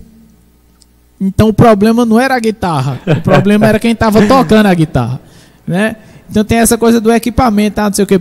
Filho, olha, entregou sua câmerazinha marromeno para Sebastião Salgado, ele vai tirar onda. Ele vai precisar só de um tempinho para se adaptar com seu com equipamento. Com a lógica dele, como ele funciona. Depois que ele pegar o bizu, já era, patrão. Então, assim, isso é um mito. Esquece isso de não, o equipamento tem que ter o equipamento, tem que ser, tem que ter o top, tem que ser o melhor, tem que ser. Não existe isso, não. Faz com que tu tem. E vai ser massa. Entendeu? Acho que a gente até. Foi tu que colocou um stories essa semana, alguma coisa assim que eu achei muito interessante. A pessoa ela falava o seguinte: é. Se o projeto ele nasce perfeito, é porque ele já nasceu tarde demais. Tarde demais. É, quem fala isso é a esposa de Bruno Perini, como eu, acho que é Malu Perini. Ela foi ela que falou isso, foi. Ah, eu amo assistir, velho. Eu gosto muito desse negócio de mercado financeiro, viu? Então vocês é, é porque minha gente, é interessante. O raciocínio é o mesmo, entendeu? Grandes empreendedores, grandes fotógrafos, grandes acionistas, grandes ciclistas, grandes músicos. Você, você vê, eu citei aqui um músico, Yamandu Costa. Né? Eu já citei meu pai, que é policial militar. Eu já citei fotógrafos também. E eu vou continuar citando porque eu gosto de ver um monte de coisa aleatória. Meu YouTube é uma viagem. A polícia, o pensamento é interessante também. Então, assim, o policial ele não fica se comparando. O bom policial ele não fica se comparando com o policial vizinho. Ele só faz o dele. Ele tem que fazer o dele. Ele tem que dar o melhor dele. Né? Então ele vai, inclusive o nosso pastor aqui, né, o pai de Artuzinho, mesma vibe. Meu pai na polícia militar, do mesmo jeito. Ele não esperava ninguém fazer. Do it yourself. Ele ia lá e fazia ah, o muro tá ruim, ele não esperava ninguém ir lá pintar. Não, ele pintava. É atribuição dele? Não, ele é policial, né? Pintor de muro de, de delegacia, de polícia, de delegacia não, de pelotão de polícia. Então, o que é que ele fazia? Ele ia lá e pintava. Porque ele estava achando que estava ruim. Se o mato estava alto, ele disse: Não, isso aqui pode ter cobra. Ele ia lá e limpava o mato. Então, faça você mesmo.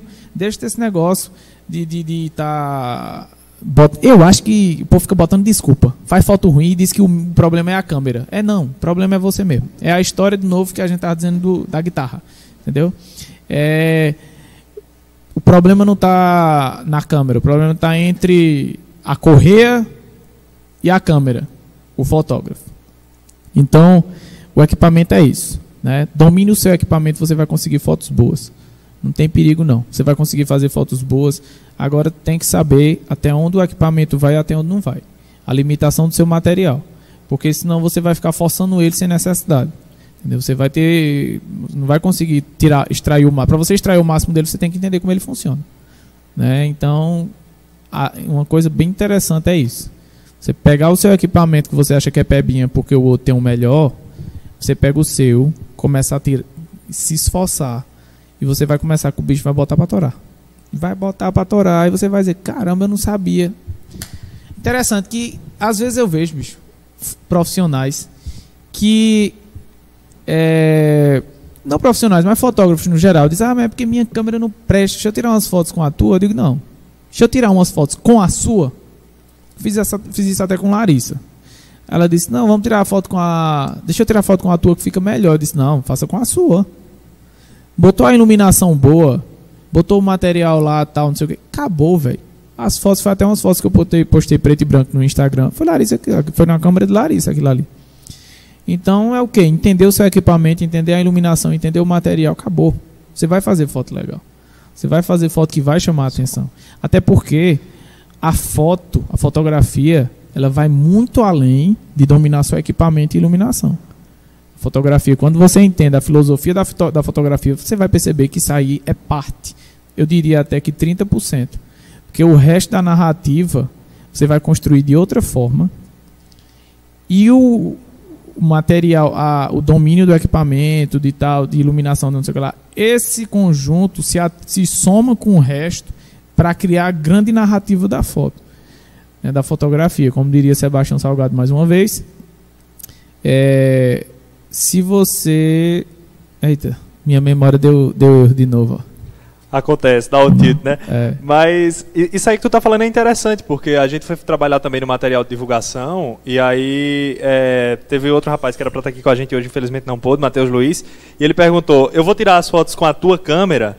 Aí você, inclusive, falou: Não, vai ser com a sua. Exatamente. Foi a mesma coisa que eu disse pra Larissa. E eu lembrei o que Sebastião Salgado diz. Ele disse: se sua fotografia não conta uma história, ela é um mero retrato. Um mero registro, na verdade. Se sua fotografia não conta uma história, ela é um mero registro. Então, compor a história da fotografia é uma coisa que vai muito mais além. É uma coisa que vai muito mais além. Então, você tem que entender que dominar a técnica, a técnica de, por exemplo, velocidade de abertura é relativamente simples de se entender. Agora, é a mesma coisa de você pegar um violonista que entende de campo harmônico, entende a, a teoria musical e toca. Ele toca, certo? Mas ele não toca quem está ouvindo. Essa é a sacada, na minha visão. Que na minha visão, que se aplica a todos os grandes fotógrafos que eu conheço, do mundo afora. Então, assim, eles têm essa sacada. As fotos são impactantes porque contam histórias a iluminação, a técnica, não sei o que lá, essas coisas, elas vêm e fazem todo o complemento do contexto. Mas aí a base da fotografia, ela vai estar montada em cima de outra filosofia. E lá vamos nós. Tentativa e erro é melhor do que fórmula pronta. Eu não vou lembrar da frase exatamente, mas eu vou tentar dar uma parafraseada aleatória e podem me xingar se eu tiver errado. Eu não ligo não. É, acho que hum, quem inventou a luz foi, Tom, foi Thomas Edison, não foi? foi? Exatamente. É, foi. Então minha memória não está tão ruim não. É, eu não lembro se essa história foi atribuída a ele. Mas vamos lá. É mais ou menos o seguinte. É, diz que ele tentou mil vezes para acertar. As pessoas ah, mas você errou 999 vezes. Ele disse, não, eu descobri 999 outras formas de fazer outras coisas até chegar no que eu queria fazer, que era a lâmpada. Foi, ele mesmo. Não foi ele? Foi. Então ele descobriu 990. Então, aí onde entra, tentativa e erro é a melhor. Eu gosto. Eu não gosto de fórmula pronta. Entendeu? Então eu não vou chegar aqui e vou dar a fórmula pronta. Eu vou dizer que a iluminação é essencial. Agora, como você vai usar ela é problema seu, porque você vai ter que criar seu rolê. Então, a, a questão que eu quero dizer é essa. Você erra, foi o que aconteceu comigo, é o que acontece com todos. Você for procurar os grandes fotógrafos, vão dizer, fiz um monte de foto ruim, até chegar na foto boa. Mas eles fizeram várias tentativas e as fotos que deram errado, eles perceberam, pô, aquela foto que ficou muito granulada, se eu colocar o ISO naquela, naquela configuração, talvez nessa foto fique legal. Eu lembro que eu tinha quando eu tinha a D3100, que eu fiz um ensaio preto e branco, colorido, o ISO ficava ridículo. Mas preto e branco, o granulado ficava uma textura sensacional. Então, tipo, o que via de regra estava errado, lado super sutil, super gostoso de ver. Deu textura à foto, deu uma sensação de que você dava para pegar, assim, como se a foto estivesse descolando da, da imagem. Isso é legal pra caramba, porque na fotografia você sempre vai ver esses detalhes de que é, você vai errar e o erro vai levar você a um pensamento para você conectar com outra situação que aquela situação vai dar certo. Então, o que eu gosto de fazer, por isso que eu gosto de ficar testando. Minhas amigas, modelos, vocês já sabem, né? Eu tenho já tenho o meu casting que eu sempre fico chamando para testar a luz. Meu flash novo chegou, chamei o povo, porque eu fico testando a iluminação. Como é que ela dá certo, qual a melhor posição, qual o melhor formato de, de, da sombrinha, se eu uso o octa, se eu uso a sombrinha, se eu uso não sei o que, se eu, se eu quero mais direcional, se eu quero mais de baixo para cima, de cima para baixo. Porque eu fico fazendo esses testes o tempo todo e vou percebendo detalhes, e esses detalhes sutis é que vão fazer a grande diferença na narrativa da sua imagem e que vai marcar o seu nome. É isso que vai dar uma característica ao seu nome, que é uma coisa bem interessante que Lucas me dizia. Você tem que correr atrás para que as pessoas olhem para a sua foto e saibam que é sua. A partir do momento que eu consegui isso, que eu consegui esse detalhe do pessoal dizer essa foto é de Mateus. Ah, eu tava, meu Deus do céu, eu fui fui aos ares, meus jovens. Maravilha. Pela foto, né? É bom demais. Você olha assim, aí você assistir um filme de Zack Snyder e dizer é dele. Não tem como não saber que é dele, pô. É dele. Então, assim, pra mim, pra mim não, pra todo mundo que trabalha com fotografia, vocês têm que ter essa coisa. Por isso que eu digo, não fica fazendo. Não, não, não. Olhe, fórmula pronta. Não gosto de fórmula pronta. Pega a aula que o cara deu, tira o que é interessante para o que tu tá fazendo, Tipo, ah, eu preciso melhorar o tratamento de pele, mas eu não preciso fazer o tratamento de pele igual o fulano faz. Não tem que fazer igual o fulano faz, você tem que fazer do seu jeito. Você pega e diz, não, se eu botar muito aqui, vai dar, vai ficar, eu não gosto. Eu vou fazer assim. Então, geralmente o pessoal compra um curso de um fotógrafo aí, tipo, pega o tratamento dele, xeroca, bota na. Meu irmão, meu equipamento é um, minha lente é outra, a luz que eu usei é outra, o flash que eu usei não é a mesma coisa. Eu fiz em estudo, tu tá fazendo no sol. Então não vai funcionar. Pega o negócio lá, diz não, ele vai usar determinadas ferramentas. Entende o que é a ferramenta, entenda o que é a luz, entenda o que é que está rolando ali. Aí você pega esse negócio, traz para você o que interessa. Tipo, até aqui vai, até aqui não é legal. Aí você pega e vai até aqui faz do seu jeito e você vai ter uma foto com sua marca, com a técnica que você aprendeu do cara lá. Agora você não vai xerocar. Você vai pegar essa coisinha. Então, tentativa e erro. Você vai ajustando. Não, vou fazendo um tratamento de pele. De mais, de menos. Não gostei, gostei de novo, não sei o que. Ontem mesmo. Ontem eu fiz um. Mandei todas as fotos para a Mari. Aí de repente eu percebi que uma tonalidade tinha ficado um pouquinho fora. Eu peguei, joguei todas as fotos no Photoshop de novo, diminuí aquela tonalidade, mandei tudo para ela. Ela disse: Menino, não dava nem para perceber. Eu digo: Fia, eu tenho problemas. Eu tenho probleminhas. Eu não aguento ver um negócio assim meio bagunçado. Tem que ficar do jeitinho. Eu, uh, problemas, problemas. Tentativa e erro é o melhor caminho. Tenta, tenta, tenta, tenta e vai. Né? E vai, vai, vai, vai. Hoje é muito mais fácil que hoje nós nos tornamos, de acordo com o que Tiago Negro falou no podcast, nós nos tornamos a maioria aprimoradores. Que é o quê? É, que até no, na, no curso de design a gente vê isso. Nada se faz. Né? Tudo hoje em dia é um redesign. Já foi criado, não tem mais o que criar. A gente está só melhorando o que já existe. Então, a gente tem muito conteúdo de imagem tal, não sei o que. A gente está só ressignificando, mudando, modificando, aplicando outras técnicas, misturando técnicas de fotógrafo. Eu faço isso direto, amo fazer isso. Misturar a técnica de Sebastião com a técnica de Platão, com a técnica de Fulano, com a técnica de Luiz Garrido, de Cicrano, e dar uma foto ali que é um Frankenstein que ficou legal, que é meu. Entendeu? Tá normal. Tá, agora, xerocar, aí fica ruim porque a gente não tem conteúdo para consumir, minha gente. Se a gente entra no Instagram e tá todo mundo postando a mesma foto, aí você diz, pô, que ah, velho, não tem graça, pô. Se for para ficar vendo foto assim, eu vou olhar a foto do quem, quem inventou esse bagulho, ou quem eh, fez a primeira vez, que lá é mais legal, porque o cara lá domina o rolê de uma forma mais apurada. Ele está há mais tempo nisso.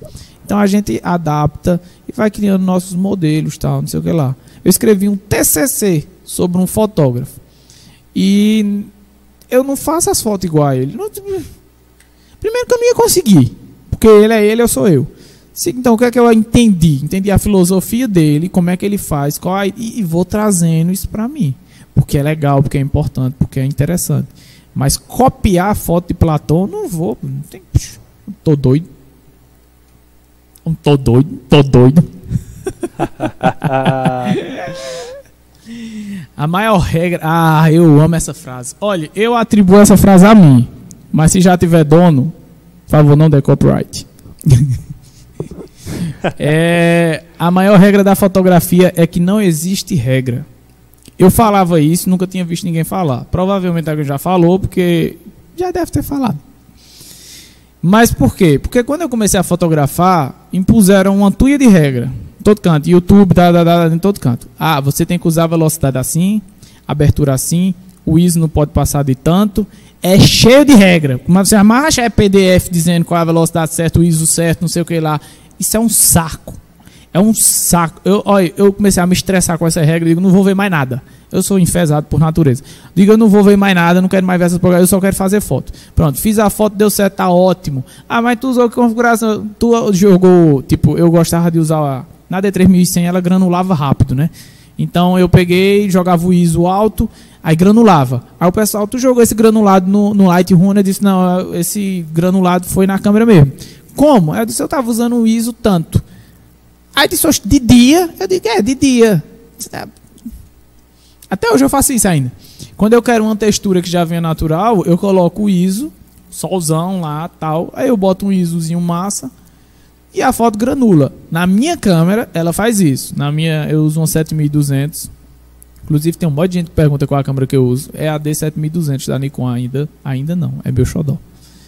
É, eu quando você bota um determinado quantidade de ISO, ela granula pouco, mas é um granulado tão gostoso que eu boto mesmo tendo tanto sol, luz, eu meto o ISO, acho bonito. Quando eu não quero, eu tiro, não aplico. Então, assim, via de regra, o pessoal vai dizer, use o ISO 100 ou 50. Eu nunca mais vi câmera com ISO 50, eu só vejo 100 hoje em dia. Mas não, use com ISO 100. Aí você vai pegar, vai botar o ISO 100 na câmera, é, mas você vai perder de ver as nuances que aquela coisa pode criar. Aí você fica preso a uma coisa que foi ensinada, uma regra, que quanto menos ISO, melhor. Irmão, depende. Não é assim também. Você tem que ter a sensibilidade no seu olhar. Olhou para a foto, ficou boa? Tá delícia. Tá top. Não, não usei do jeito que a técnica mandava que eu usasse. Mas usou, não deu certo. Pronto. Oxe. Que coisa mais. Essa questão do ISO que tu falou agora é, é massa para aquela pessoa que falou, que deu aula. Para ele, aquilo se aplica. Mas, tipo, pra tu aqui, aquilo não se aplica. Tipo, tu precisa de mais, de menos, entendeu? Aí, tipo, você vai ter que variar, querendo ou não. Você vai aprender aquilo, aí você vai pegar aquilo, ver se fica bom. Se não ficar, você vai ajeitando como tu falou, conhecer o equipamento. Você tem que Exatamente. É. Você vai ajustando, ajustando, até chegar lá. Depois que você chega lá, tá ótimo. Então a maior regra da fotografia é que não existe regra. E pronto. Porque o pessoal dizia, ah, é, contra luz não é legal, tem que ter uma luz de preenchimento. Aí Sebastião Salgado vem e faz um fotão de contra-luz, a coisa mais linda do mundo. Ah, mas ah, vai contestar Sebastião. Quem é que tem essa moral? Eu não tenho. Se estiver, fica à vontade. Inclusive, essa questão de regra é uma resenha. É, tem, eu lembrei até de uma, uma fotógrafa que eu babo demais, ela é Carly. Carly, né? Carly Retrato, se eu não me engano. Deixa eu curiar aqui, minha gente, que a memória eu chamo de Uma Kelly. pessoa muito organizada sempre anota tudo aí, ó. Tá vendo? É, não, é um caso sério. Aqui, aqui só Jesus na causa. Aqui, Carly Marx, retratos. Acho que o pessoal deve conhecer. Ela é muito top. Véi, ela se tornou uma fotógrafa super influente sem usar flash. Ela ainda hoje não usa iluminação artificial, pelo que eu entendi. Ela não usa, ela só usa a câmera e a luz natural. E ela faz uns retratos, que é a cor mais linda do mundo. Então, assim. Tinha gente, eu lembro que me disseram uma vez o seguinte: disse, olha é, na época eu só fotografava com luz natural. Porque eu queria aprender a fotografar com luz natural. Então eu me obriguei a isso. Eu tinha o flash, mas eu não queria. Então só fotografava com luz natural. Quando começava a escurecer já era, acabou o ensaio. E o pessoal, uma pessoa chegou para mim e disse assim, ele disse, olha, você tem que fazer o flash tal, não sei o que, senão você vai ficar muito refém é, do sol, da luz natural que é que acontece numa situação dessa? Uma pessoa influente chega, joga uma regra, tem gente que engole. Eu não engoli, né? Inclusive eu amo muito a pessoa que falou isso, né? Então eu não estou xingando ninguém. Sou, a, sou apaixonado pelo trabalho dela. Mas ela queria me dar uma dica, né? Que eu deveria estar tá, usar a luz artificial para não ficar refém da luz natural. Aí você pega Carly, que é, se tornou uma fotógrafa extremamente influente, os retratos dela são incríveis e ela não usa iluminação artificial. E aí? Como é que se explica um negócio desse? Não se explica. Por isso que a maior regra da fotografia é essa. Não existe regra. Beijos. Inclusive, dentro do tema da aula de hoje, Matheus. Peraí que eu vou falar o nome da pessoa que, que me deu essa, essa dica. Eu, eu quero parecer famosinho agora. Que foi Priscila Fontinelli. Uma das maiores fotógrafas que eu já conheci na minha vida. Aquela mulher. Meu irmão, tu não tem noção de como eu sou fã dela, não. Sério, ela, olha, quando, eu, quando ninguém conhecia, me conhecia nada, ela abriu as portas para mim assim. Não, chega, não, vem aqui e tal, tô aqui tirando foto, não sei o que. Ela já era famosona, viu? Chamou, velho, Andressa Fontinelli, um amor de pessoa, pô. Não tem como você não gostar desse povo. Pelo menos eu, né? Não consigo não gostar delas, não. Gente boa. Ah, olha, Priscila, um beijão. Aí fica a resenha do dia que Priscila me disse que é, para eu não ficar refém da luz natural. Ou, é, da luz natural. Claro que ela disse isso com a melhor das intenções, mas no contexto que eu estou dizendo aqui, que a maior regra da fotografia é que não existe regra, você percebe que na visão de Pri, é, eu não podia né, ficar refém da luz natural, então era interessante ter essa, o contexto geral. Hoje eu uso tudo, luz natural, luz, né, o que tiver, LED, não gosto muito de LED não, mas se tiver nós usa também, quem não tem cão caça com gato. Mas nesse contexto você percebe duas fotógrafos extremamente influentes, extremamente incríveis no que fazem, que divergem de uma regra. Então, não tem regra. As duas são incríveis, fazem fotos incríveis e pronto. Tchau pro louro. Beijo.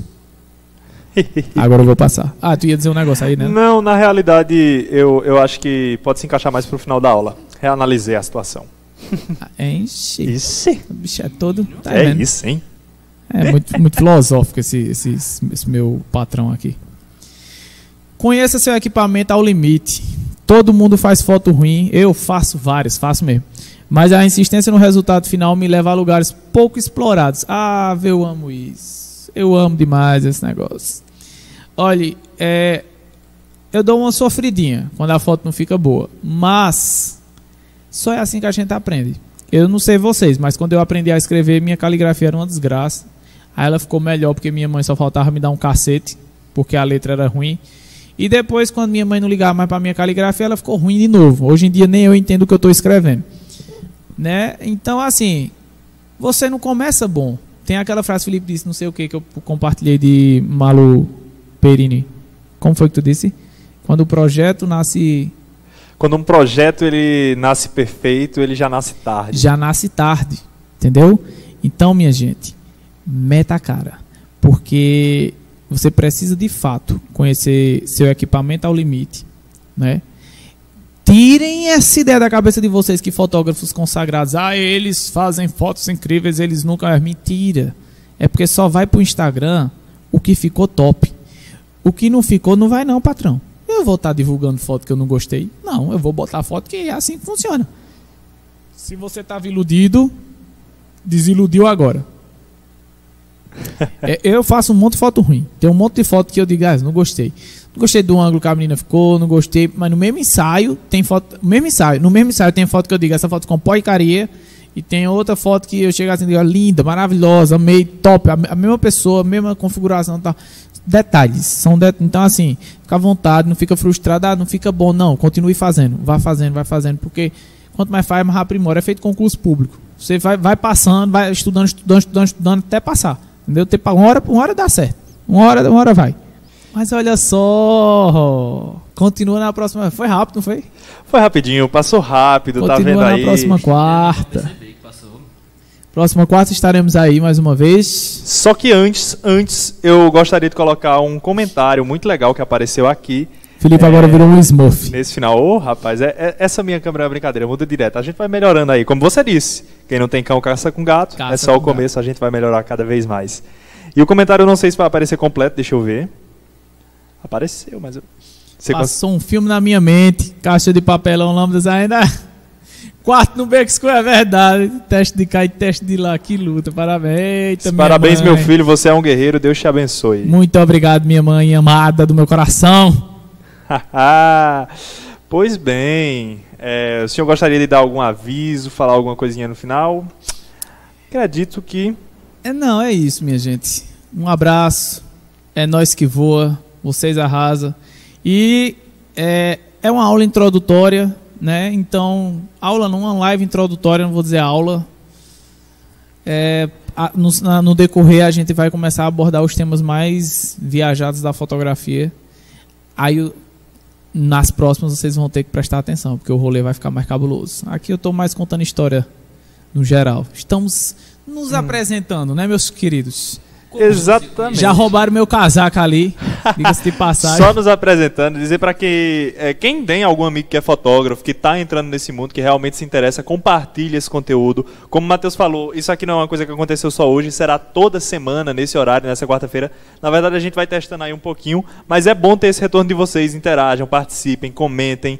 A gente está aqui de olho em tudo. Então, é, próxima semana, 12 e 8, nesse mesmo horário, a gente vai voltar aí com uma nova live. Eu espero que vocês tenham gostado e compartilhem bastante, tá? É, amanhã essa mesma live vai ser disponibilizada completa no Instagram. Hoje ela não consegue ficar pelo modo que a gente transmite aqui, mas vale muito a pena e cada compartilhamento, cada colocado lá nos stories.